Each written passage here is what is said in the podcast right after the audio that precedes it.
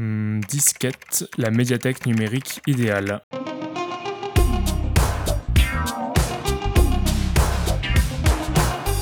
Salut à tous et bienvenue dans Disquette, le podcast de la médiathèque numérique.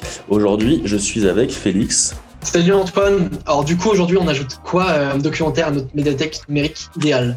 On va ajouter le documentaire Nothing to Hide, qui est un documentaire franco-allemand, qui est réalisé par Marc Meyassou et Miaela Gladovic, qui est sorti en septembre 2017 après un financement participatif euh, sur Kickstarter. Nothing to Hide, donc Rien à cacher en français, est un documentaire qui traite des effets de la surveillance de masse sur les individus et sur la société. En effet, on vit dans un monde où la question se pose de plus en plus euh, quant à l'équilibre de, des libertés et de la sécurité.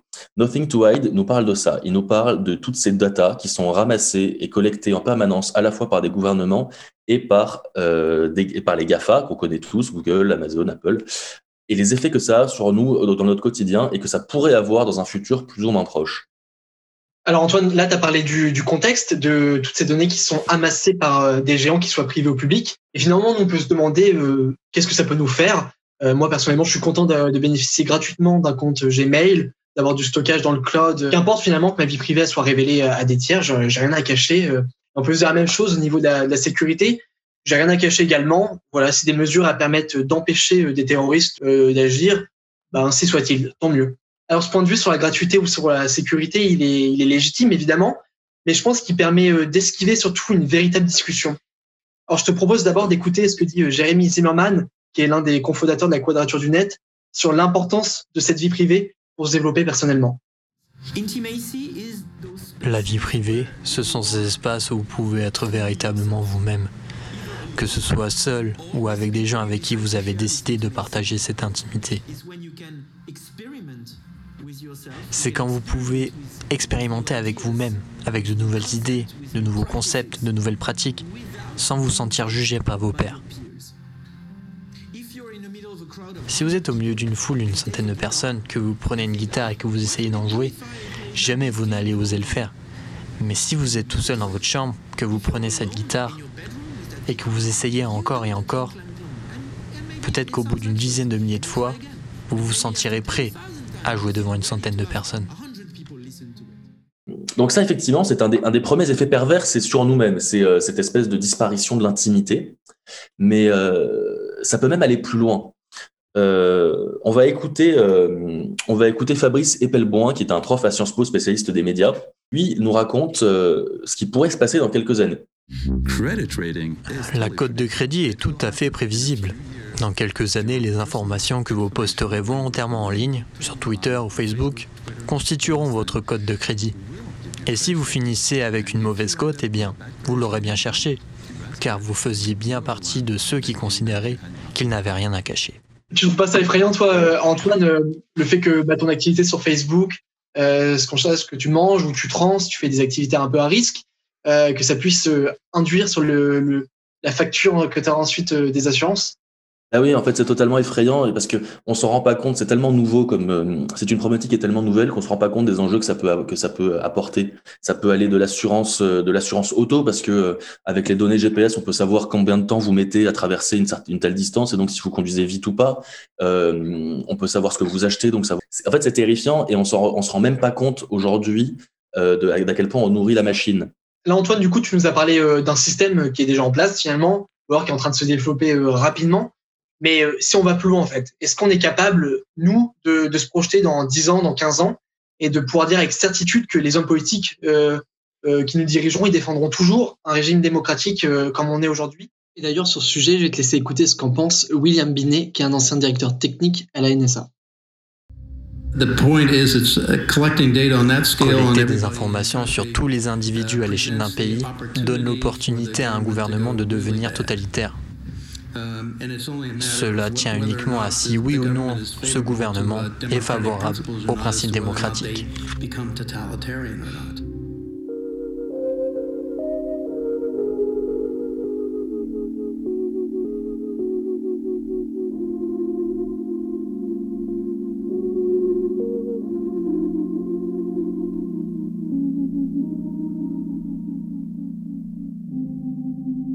Alors pendant le documentaire, on va suivre un personnage. C'est un acteur qui a accepté d'installer dans son téléphone et sur son ordinateur un petit logiciel qui permet de récupérer les données, les métadatas, c'est-à-dire des données euh, qui sont pas individuelles. C'est plutôt des données, par exemple, à quelle heure il a envoyé un message, euh, à qui il a parlé, mais il n'y a pas le message en lui-même qui est intégré dans, dans ces données-là.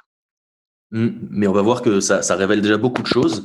Et euh, donc, euh, à la fin du documentaire, il y a une scène absolument saisissante où, euh, où les, les, deux personnes qui ont mené l'expérience sur euh, ce Mr. X euh, révèlent tout ce qu'ils ont pu savoir sur lui.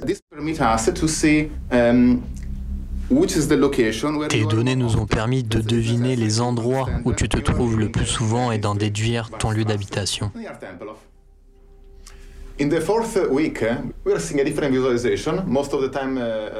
Tu te trouves la plupart du temps à Berlin, parfois au nord-est, parfois dans certains aéroports.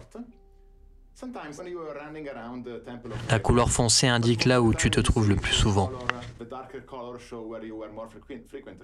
Donc finalement, en un mois, avec euh, un petit tracker qui permet de récupérer toutes ces métadatas, on a facilement pu accéder aux habitudes de Monsieur X, les clubs dans lesquels il se rend, euh, les contacts avec qui il échange. Oui, et puis il y a même des trucs, il y a même des trucs qui sont absolument saisissants. Euh, à la fin, ils arrivent à générer un tableau où ils classent ses contacts en euh, disant que bah alors là, ces, ces personnes-là sont de potentiels amants, ces personnes-là sont des amis, ces personnes-là, ils les voient plus ou moins souvent. Et donc en fait, ça implique, c'est un grand réseau qui, permet de qui permet de cadrer et de et de tout savoir sur tout le monde. On se rend plus on se rend pas compte à quel point notre vie privée est accessible à beaucoup de gens. Et alors derrière tout ça, un argument qu'on entend souvent, c'est oui, mais moi j'ai rien à cacher, c'est d'ailleurs le titre du documentaire. Et en fait, c'est pas vrai d'avoir qu'on a rien à cacher. Déjà, vous n'avoir rien à cacher, ça ne veut rien dire. On a tous forcément quelque chose à cacher. Et on retrouve euh, dans cet extrait qu'on va écouter tout de suite, Jérémy Zimmerman qui nous parle de ce que ça implique que de n'avoir rien à cacher. Ce mythe de ne rien avoir à cacher transforme en pratique les individus en des objets manipulés qui acceptent le contrôle, la domination et la servitude.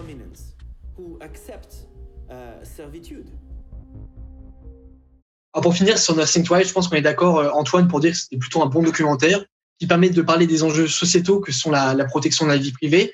Mais peut-être qu'on pourrait regretter d'abord euh, une balance dans les invités. Euh, on voit clairement que c'est un documentaire à charge. Et son ton aussi qui peut parfois frôler le complotisme.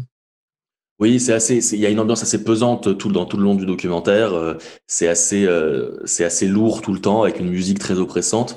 Euh, effectivement, euh, moi personnellement, j'ai regretté bah, qu'il n'y ait pas des voix qui soient de l'autre côté de la barrière, peut-être que ce soit des politiques qui défendent cette, qui défendent la nécessité de cette surveillance au nom de la sécurité, ou enfin en tout cas qui est effectivement des éléments à décharge aussi, de montrer que bah, finalement c'est peut-être pas aussi simple que ça et qu'il y a des raisons pour lesquelles ça se passe.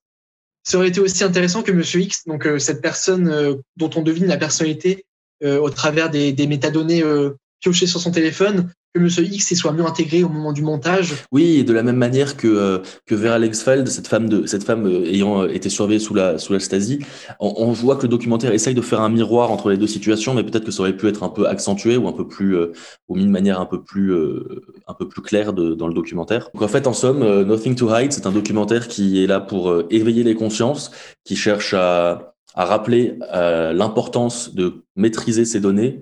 Il y a un vrai appel à la fin à l'utilisation de logiciels libres, de, logiciels qui ne, surveillent pas le monde, et aussi qui rappelle qu'il existe de nombreux outils pour euh, que ce soit des messageries cryptées, des boîtes mail cryptées, pour essayer d'échapper à cette surveillance générale. Bon, en tout cas, euh, merci beaucoup Félix pour ton avis sur ce film. Merci Antoine, c'était sympa de partager ça avec toi. Et on se retrouve tous très vite sur Disquette, la médiathèque numérique idéale.